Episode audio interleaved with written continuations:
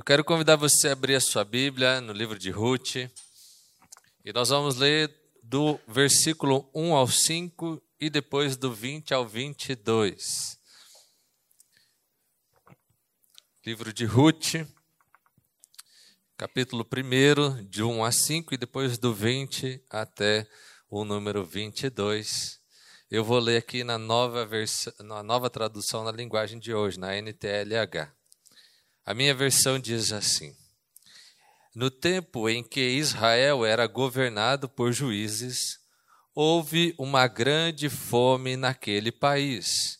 E por isso, um homem de Belém, cidade da região de Judá, foi com a sua mulher e os seus dois filhos morar algum tempo num país chamado Moabe. O nome desse homem era Elimeleque, e o da sua mulher Noemi. E os dois filhos se chamavam Malom e Quilion. Essa família era de Efrata, um povoado que ficava perto de Belém de Judá. E eles foram para Moabe e ficaram morando ali. Algum tempo depois, Elimeleque morreu, e Noemi ficou com os dois filhos que se casaram com moças moabitas. O nome de uma delas era Orfa e o da outra era Ruth. E quando já fazia quase dez anos que estavam morando ali, Malom e Quilion também morreram. E Noemi ficou só, sem os filhos e sem o marido. Agora no verso 20, diz assim: Porém, ela respondia: Não me chamem de Noemi a feliz Chame de Mara a amargurada, porque o Deus Todo-Poderoso me deu muita amargura. Quando saí daqui, eu tinha tudo, mas o Senhor me fez voltar sem nada. Então, por que me chamar de feliz se o Deus Todo-Poderoso me fez sofrer e me deu tanta aflição? E foi assim que Noemi voltou de Moabe com Ruth, a sua nora moabita, e elas chegaram a Belém quando a colheita da cevada estava começando. Até aqui.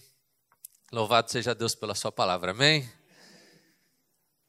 Uma alegria compartilhar um pouco daquilo que Deus tem me ensinado. E nós estamos vivendo num tempo assim, mais ou menos como de Noemi. Noemi significa, o nome Noemi significa alegria. Mas Noemi agora já não quer mais ser chamada de Noemi, quer ser chamada de Mara, que significa amargurada. Porque há tempos na vida em que a gente se sente assim. Apesar de que houve um tempo na nossa vida que a gente foi muito feliz, e a gente se lembra desse tempo até com um pouco de nostalgia querendo que ele volte, há tempos na nossa vida que são de profunda amargura. E eu creio que o tempo que nós vivemos marca exatamente esse tempo. Um tempo em que a gente viveu a pandemia, ou seja, viveu o afastamento, o isolamento, em que a gente se desconectou de pessoas, e um tempo que foi muito difícil. E esse tempo difícil começou a trazer transtornos, porque as relações interpessoais dentro dos lares se agravaram. O número de divórcios aumentou, o número de conflitos intrafamiliares aumentou, e o número de, de doenças psicossomáticas também aumentaram. E nós temos vivido um tempo em que as pessoas estão mais doentes do que já estiveram. Ou seja, é muito mais provável que hoje você identifique que a tua vida e a tua família esteja passando por um tempo exatamente como de Noemi. Um tempo de amargura, um tempo difícil, um tempo de sequidão, um tempo em que parece que não tem mais saída. E quando a gente lê o primeiro capítulo do livro de Ruth, e aqui tem duas mulheres fantásticas nesse livro de Ruth, que é Ruth e Noemi, e daria para e vou deixar para falar sobre Ruth num outro momento. Hoje eu quero falar sobre Noemi, porque geralmente a gente lê o livro de Ruth e esquece de Noemi. Mas lendo só o primeiro capítulo do livro de Ruth, a gente vai achar que a vida é uma desgraça. A gente vai pensar que não há motivos para viver mais, de que Deus nos abandonou, que Ele não está presente e que daqui para frente não tem mais nada. E normalmente é assim que a gente se sente nos momentos difíceis das nossas vidas. É como se a gente estivesse vivendo apenas o capítulo primeiro, sem a possibilidade de enxergar aquilo que Deus vai fazer, ou que Ele pode fazer. Interessante que no livro de Ruth, poucas são as vezes que o nome Senhor aparece. E quando o nome Senhor aparece, ele é um Senhor mais da esfera humana e não da esfera sobrenatural. Parece no livro de Ruth que Deus está distante, que ele não está agindo, que ele não está fazendo nada. E às vezes eu me sinto assim. Um tempo como esse que vivemos parece que vai ser cada vez mais difícil viver. Mas eu não estou falando aqui que nós vamos acabar então chorando, lamentando aqui, pessimismo e tristeza, é isso que nós viemos fazer aqui? Não. Nós viemos aqui falar de uma mensagem de esperança. Porque não faz sentido a gente ficar se lamentando, chorando. Geralmente é isso que a gente quer fazer, né? Quando a gente está triste, a gente quer deitar na cama. Se tiver calor, a gente pega uma coberta e põe por cima mesmo assim. E a gente não quer falar com ninguém. E a gente não quer nada com ninguém. E se falar que vai ter um passeio, você fala assim: vai em paz, me deixa aqui, que eu não quero conversar com você, não quero falar com ninguém, eu quero ficar aqui curtindo uma música triste. Eu não sei se vocês lembram da época do Zemo. Lembra da época do Zemo? Aqueles, a meninada que vestia de preto, escutava música para chorar. Quando a gente está triste, é mais ou menos igual o emo, que a gente acha tão ridículo e feio, né? Eu lembro que eu achava os emo uma coisa muito esquisita, né? Você também deve achar, porque eles eram criança, né? Na tua cabeça, né? Mas quando a gente está triste, a gente é tipo os emo, que quer se trancar no quarto, que não quer ver ninguém, que não quer sair. A amiga chama para sair, você fala, não vou, não estou com vontade. Mas ela sabe que você não está com vontade, ela sabe que você não quer sair, mas ela quer te tirar desse lugar. E a gente quer ficar lá, quietinho, do canto, como se isso fosse trazer algum consolo, como se isso fosse nos ajudar. E a gente já sabe que o isolamento, ele aumenta a depressão. Então, tudo que você precisa, no momento que você está mais triste, é fazer aquilo que você não tem vontade, que é levantar da cama, ir para a rua, sair com a amiga, ir no shopping, assistir um filme, ir num culto, vir numa tarde como essa. Porque é esse lugar que pode te dar a mudança que você precisa para viver. E é sobre isso que eu quero falar. Como que essa mulher tão amargurada aqui, que ela quer até mudar de nome. Algum dia na vida você já falou assim: eu quero mudar de nome, não quero mais chamar assim. Eu vou mudar meu nome porque eu quero me chamar de mulher amargurada. Alguém aqui queria algum dia falar assim: não, vou no cartório e vou pôr meu nome de amarga. Gente, não faz sentido, até quem chama, se tiver alguém, deve ter alguém que chama, porque tem gente que é muito criativa para dar um nome ruim para o filho, né? Deve ter alguém que chama amarga nessa vida. E a pessoa deve odiar esse nome. Porque, gente, ser chamada de amarga. Mas isso é a sequidão da alma. Isso é aquele momento que a gente já não aguenta mais e não encontra a solução para a vida. Mas o maravilhoso é o que Deus faz e o que essa mulher faz e que a tira desse lugar. Porque eu não quero falar sobre amargura, eu quero falar como podemos vencer a amargura. Eu quero pensar com o texto de Ruth, nós vamos passear no texto de Ruth, que se a minha vida está triste hoje, o que é que eu posso fazer para que ela deixe de ficar? Porque, no fato, é isso que nós queremos fazer. Quando nós estamos amargurados, tudo que nós queremos é deixar de estar amargurado.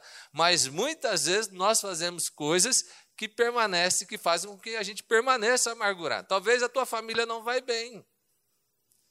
E você está amargurada com essa situação. E você quer que ela mude. Mas muitas vezes, e aqui está a coisa mais esquisita do ser humano, e não é só das mulheres, é dos homens também, é que quando alguma coisa está errada na nossa vida, a gente continua fazendo as mesmas coisas que fazem elas darem errado. E a palavra de Deus vai dizer assim: não, você precisa mudar. E quando você mudar, a tua realidade vai mudar. E a primeira lição que eu vejo no, no livro de Ruth a respeito da mudança que Deus vai estabelecer na vida de Noemi é que, ao contrário do que nós faríamos na nossa amargura, a Noemi, ela reconhece uma oportunidade. Ela olha para a circunstância que ela está vivendo, ela não gosta daquela circunstância, e ela começa a observar, e ela vê que tem uma possibilidade de mudança, e ela detecta aquilo. O que que hoje na tua vida pode ser a oportunidade de mudança?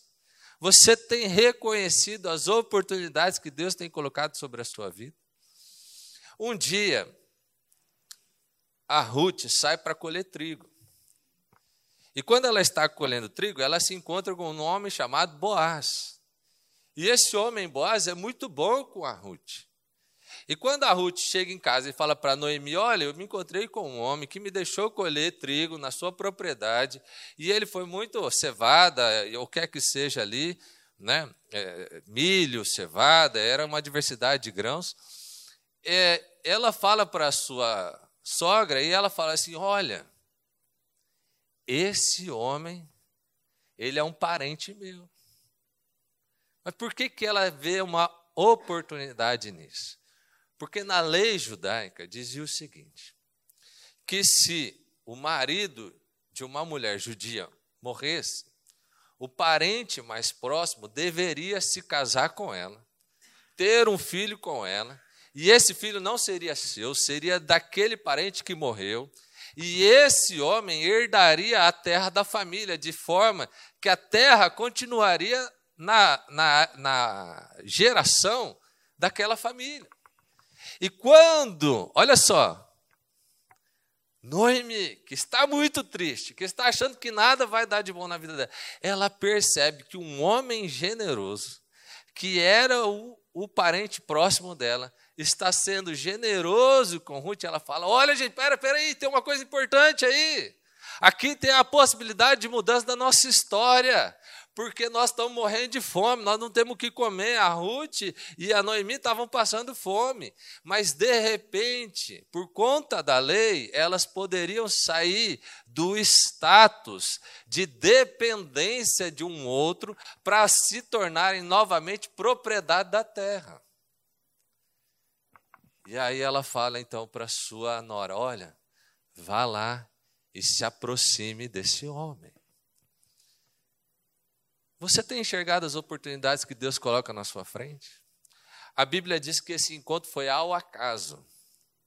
Mas eu não creio em casualidade, eu, eu creio em propósito. Eu creio que Deus, todos os dias, coloca encontros propositais encontros que querem mudar a nossa vida. Encontros como esse, que nos dão a oportunidade de refletir novamente sobre a nossa história, sobre aquilo que estamos vivendo, e ver de uma maneira diferente. E pensar como Noemi, uma mulher sofrida, uma mulher sem oportunidade, uma mulher que não tinha mais nada, mas que enxergou algo diferente. O que é que tem de diferente na sua frente? A gente aprendeu com a mulher dos potes de azeite. Ela tinha uma promessa e ela tinha potes de azeite. O que é que Deus colocou para você como uma oportunidade hoje para transformar a sua história? Você é agente da mudança que Deus quer operar onde você está. E Ele quer te usar. Mas para Ele te usar, você precisa estar atento. Você precisa reconhecer as oportunidades. Você precisa dar passos. Você precisa ser uma mulher como Noemi, que mesmo não querendo, mesmo desiludida, vê esperança onde ninguém mais viria. Eu creio que Deus pode mudar a tua família. Eu creio que Deus pode mudar teu marido. É difícil mudar homem. Não é fácil, não. Aqui eu posso falar, né, que eles não vão protestar, né, mas eu sei como é difícil. Mas Deus pode. Deus pode te tirar de uma sequidão, de uma fome de afeto. Quantos homens aí não são, não dão atenção, não fazem o básico. Mas Deus pode fazer isso. Deus pode saciar uma fome, mas você precisa estar com os olhos de águia. Você precisa enxergar as oportunidades. Você precisa estar atento àquilo que Deus está fazendo. Bom, se você está atento e você percebe as oportunidades, então, segunda lição. Noemi elabora um plano de ação. Porque a situação que a gente imagina na nossa mente é que, bom, Deus vai me dar uma oportunidade, e aí beleza, eu recebi do alto, glória a Deus, e Deus colocou aqui, e está tudo certo. E muitas vezes não é assim. Quantas vezes você teve uma oportunidade e essa oportunidade passou? Às vezes você até soube da oportunidade. Ela nem passou despercebida. Mas você não fez nada. Tem uma história, ela é curiosa, eu acho que nem é verdade, mas eu vou contar. Diz que o Bill Gates encontrou com uma jornalista. E a jornalista virou para ele e falou assim: Bill Gates, qual é o segredo para ser o homem mais rico do mundo? E ele falou para ela: Olha, tirou o talão de cheques do bolso, pegou uma folha em branco, colocou na mão dela e falou: Escreva o um número. E ela falou assim: Mas eu não quero que você me suborne, eu não quero o seu dinheiro, eu quero saber como é que você se tornou o homem mais rico do mundo. E ele falou: Escreva um número no cheque. E ela ficou tão brava e tão irritada que ela pegou e rasgou o cheque e tacou nele. E aí ele falou assim: tá aí. Você poderia ter sido a jornalista mais rica do mundo, mas você jogou essa oportunidade fora. Eu jamais desperdicei uma oportunidade. Porque às vezes a gente percebe as oportunidades. Às vezes a gente vê eu vou dar o exemplo do marido, porque isso é muito bom. Às vezes o marido chega em casa e começa a abrir o coração. E começa a falar coisas que ele nunca falou. E nunca teve nem coragem de dizer. E sabe o que acontece? Muitas vezes a gente fica irritada. Fala, mas por que você está falando isso? Qual que é? Você acha que a culpa é minha? E aí ele se fecha novamente. E nunca mais tem essa oportunidade. Às vezes o filho vem contar uma coisa que para ele é difícil dizer. Mãe, eu soquei a cara do moleque na escola. E você já fica, mas por que você fez isso? Por que isso Você já pensou a coragem que ele teve para falar isso para você? Que talvez ele sabia que se ele contasse isso, você ia brigar com ele, mas ele queria repartir isso com você e talvez ele quisesse que você dissesse, filho, como é que eu posso te ajudar a ser melhor e não fazer isso novamente? Filho, como é que eu posso. Como é que a gente pode vencer isso juntos? Mas às vezes a gente não para, não planeja, não, não resolve como agir. E sabe o que, que a, a, a Noemi, esse é o talvez o conselho que eu acho mais absurdo na palavra de Deus.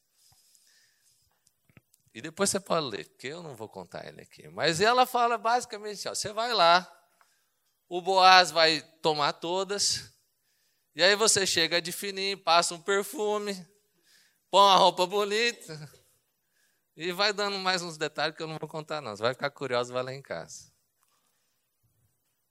Gente, parece ridículo, parece absurdo. Mas a Noemi falou assim: esse homem é maravilhoso, não podemos deixar ele passar, vamos fazer uma estratégia para vencer essa situação. E para que aquilo que a gente quer que aconteça, que seja, que a nossa família seja resgatada, seja resgatada. O que é que quando Deus te dá uma oportunidade, como é que você traça, como é que você planeja, como é que você pensa um projeto que pode dar sucesso na sua vida? O que é que não vai bem hoje com você? Onde que você está vivendo uma sequidão? Onde você está vivendo fome na sua história? E qual é o plano que você está traçando para que isso seja diferente? Será que a gente está sendo como essa mulher? Perspicaz, perspicaz, planejadora? Ou será que a gente está fazendo assim, ah, vou de qualquer jeito? Eu vou fazendo. Faz do mesmo jeito. Porque quando a gente vai fazer, a gente faz do mesmo jeito, né? E aí, fazendo do mesmo jeito, a gente faz a mesma coisa. e fazendo a mesma coisa, a gente tem os mesmos resultados. Planeje, sente, se preocupe, gaste tempo. Você é inteligente, Deus te deu sabedoria, glória a Deus. Use. É isso que Deus está falando. Eu te dei as ferramentas. E você está pedindo um milagre, mas eu já te dei como resolver. Resolva você. Sabe por quê? Porque Deus, quando vê a gente trabalhando. Quando você vê o teu filho fazendo aquele projeto de ciência, e que ele chega todo feliz, fala assim: mãe, olha o que eu fiz. Você não fica mais feliz que ele. Agora, se teu filho tivesse até hoje engatinhando, com 20 anos de idade, eu tenho certeza que já teria ido uns 50 médicos para ver qual é o problema dele. O problema é que muitas vezes a gente está engateando e Deus quer que a gente faça um projeto de ciência. Talvez esteja na hora da gente exercitar esses neurônios aqui. Diz que tem umas coisinhas aqui dentro da cabeça que chama neurônio. E que a gente precisa exercitar. Deus quer que você faça um plano de ação. E terceiro, eu vou terminar. Sabe o que é interessante? O projeto da Noemi era deixar de passar fome. Quando você começa a ler o livro de Ruth, esse é o problema, elas passam fome. Quando ela planeja a sua ação, ela está planejando para recuperar a terra e deixar de passar fome. E sabe o que é maravilhoso? Deus faz muito mais. Eu creio nisso. Deus faz muito mais. Deus tem muito mais. Muito mais do que você pode pensar, muito mais do que você pode planejar, muito mais do que você pode fazer. Ele quer que você faça, mas ele vai te dar ainda mais. Ele, mais do que matar a sua fome, ele vai derramar milagres sobre a sua vida. Sabe o que acontece? Tem um detalhe que passa despercebido. Ruth foi casada 10 anos e não teve filhos. Sabe o que significa? Que ela era infértil. A gente não percebe isso. Dez anos casado sem filho, eu estou dez anos casado sem filho. Eu sei o que é isso. Eu sei o que é ir atrás de situações e situações e não ver saída. Ruth queria apenas matar a fome da barriga, mas Deus traz uma transformação na sua história. Porque quando Ruth casa com Boaz, ela tem um filho. E esse filho vai ser o vô de Davi. E as mulheres dizem para Noemi: Noemi, a sua nora vale mais do que sete filhos. E esse filho que ela teve te traz alegria que parece como que você é a mãe dele.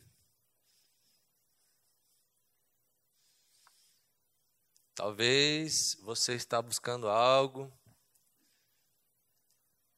Deus quer que você haja, Deus quer que você perceba as oportunidades, Deus quer que você trace um plano de ação, mas Deus vai fazer ainda mais.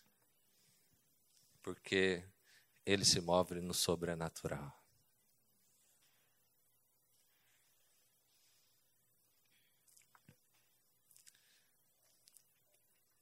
Noemi não só foi resgatada porque esse termo de tomar a, a, a mulher do, do, do, parente era o resgate da família. Né?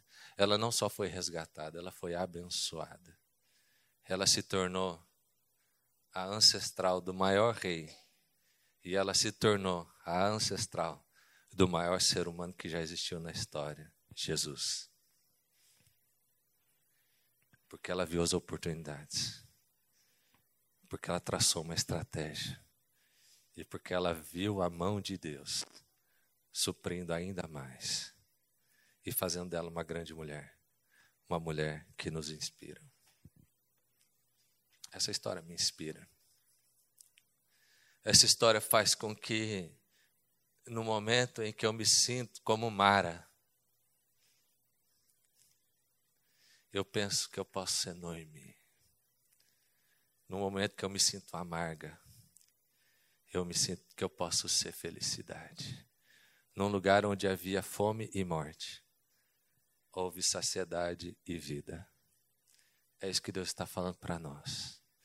Deus quer te dar felicidade e vida abundante. Você quer isso? Você vai caminhar para isso. Você vai agir para isso. Vai ansiar por isso, vai tomar posse disso. Eu quero orar com você.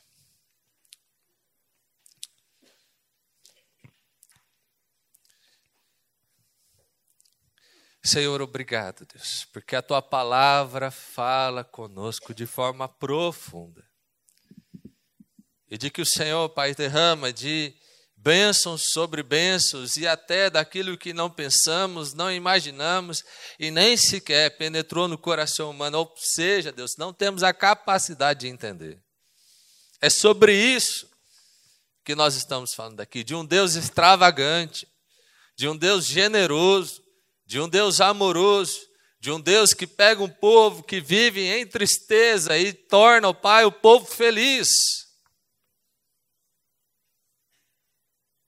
Senhor, nós confiamos que ainda que a nossa casa esteja em luto, que ainda que a nossa vida seja uma vida de fome, nós vamos viver como quem sabe que a alegria está logo à frente de que a vida está logo adiante e de que nós temos recebido hoje oportunidade para transformar o nosso lar. Transforma-nos, ó Pai, de Maras em Noemis, de mulheres amarguradas em mães e mulheres de felicidade. E que possamos, ó Pai, crer e agir segundo a tua palavra. Obrigado, Deus, porque eu creio que essas mulheres vieram aqui e isso já marca uma mudança, um desafio, um caminhar para o sobrenatural. Que a gente possa, Pai, com parte dessa palavra e com a visitação do Teu Espírito Santo, sairmos daqui determinadas a mudar a história aonde o Senhor nos colocou transforma o nosso lar, transforma as nossas vidas, os nossos empreendimentos, transforma, Senhor, a nossa identidade como mulher, para sermos cada vez mais mulheres segundo o teu coração. Eu peço a tua bênção e a tua visitação na vida de cada irmã aqui. E oro, Deus, profetizando, no nome de Jesus. Amém. Amém. Amém.